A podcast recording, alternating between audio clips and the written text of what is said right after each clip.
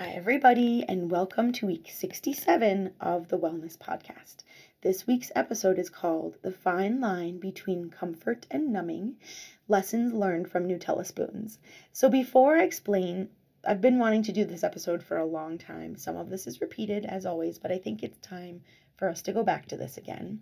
I'm going to read to you what I wrote about this because I really like it, of course. Um, but then I'm going to explain it. So stay tuned, stay stay listening, whatever. It's like a minute of my my gibberish about Nutella spoons.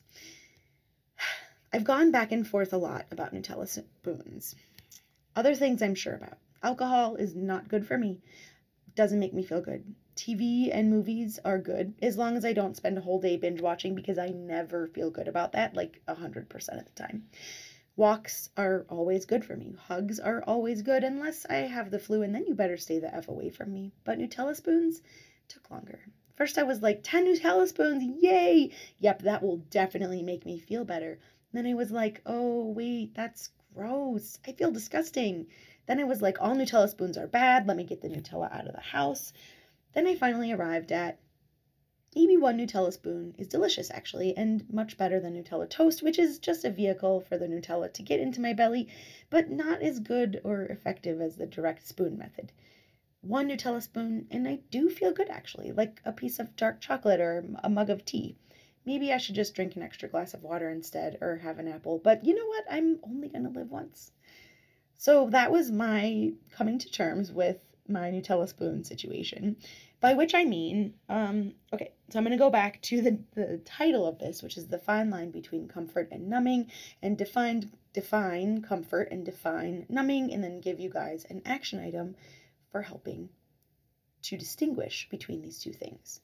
So I did an episode a long time ago called Not Food, and I forgot what the three things were, but one of the things that I said to not use food for is when we're bored. And I think one of them was basically numbing, although I maybe didn't say that word. So, food or anything, anything that we do can be comfort, or anything that we do can be numbing.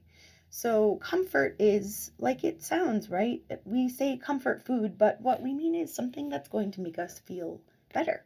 So, I came to terms and determined that Nutella spoons make me feel better, at least some of the time they don't, if I have only one, make me feel numb. And what feeling numb is, is that instead of feeling better from comfort, food, or whatever, you just feel nothing. So comfort makes you feel better, numbing makes you feel nothing. And so anything that we're using for numbing is not good. And why is it not good? So I think I've mentioned this before, but I'm going to say it again.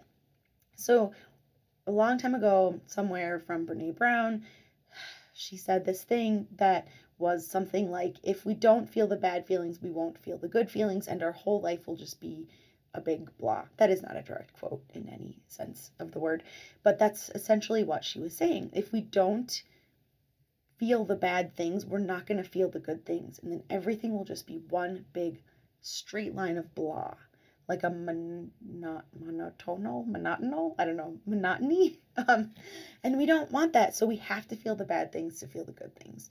So, what I want you to do for your action item for this week is to go back to your list of things that make you feel better from week one. I, actually, if you haven't been listening, that's fine. Just go back to week one, it's like three minutes long. And make your list of things that make you feel better. Oh, maybe it was week two. It's week two. And when you make your list of things that make you feel better, I want you to go back to that list and decide for each thing.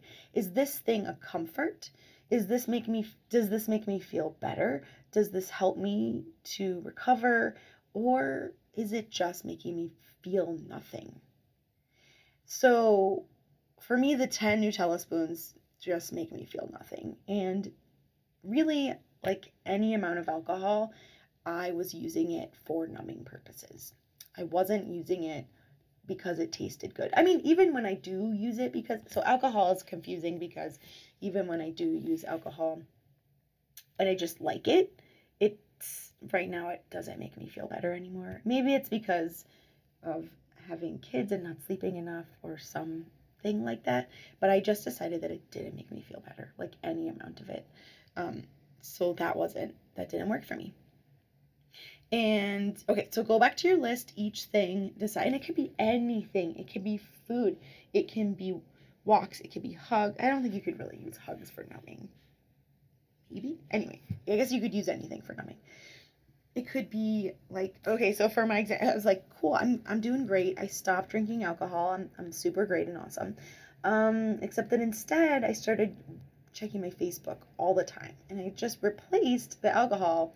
Not that I was like drinking a lot, but I just replaced that or replaced the Nutella spoons. I replaced the alcohol with the Nutella spoons, then the Nutella spoons with the Facebook checking. And then I was like, fine, I just have to feel my feelings. So I decided what I was going to do instead was just like drink tea at night and stare out the window like I've been talking about. And that worked great for a while. And also, uh, keep in mind that something that you use at one point for comfort could become numbing or the other way around. So I may go back to alcohol because I may decide that it might work in the future, whatever. I'm not against it for any moral or any reason. Anyway, so um, okay, so just decide right now what on your list of things that make you feel better actually make you feel better, makes you feel better, and what on that list is actually something that's trying to make you or that you're using to make yourself feel nothing. I hope that makes sense, the difference between the two things, um, because I think it helped me a lot to think about Nutella spoons. and so, yeah, we can learn lessons from everything, even Nutella spoons. All right, on that note, have a great week, and thanks for listening.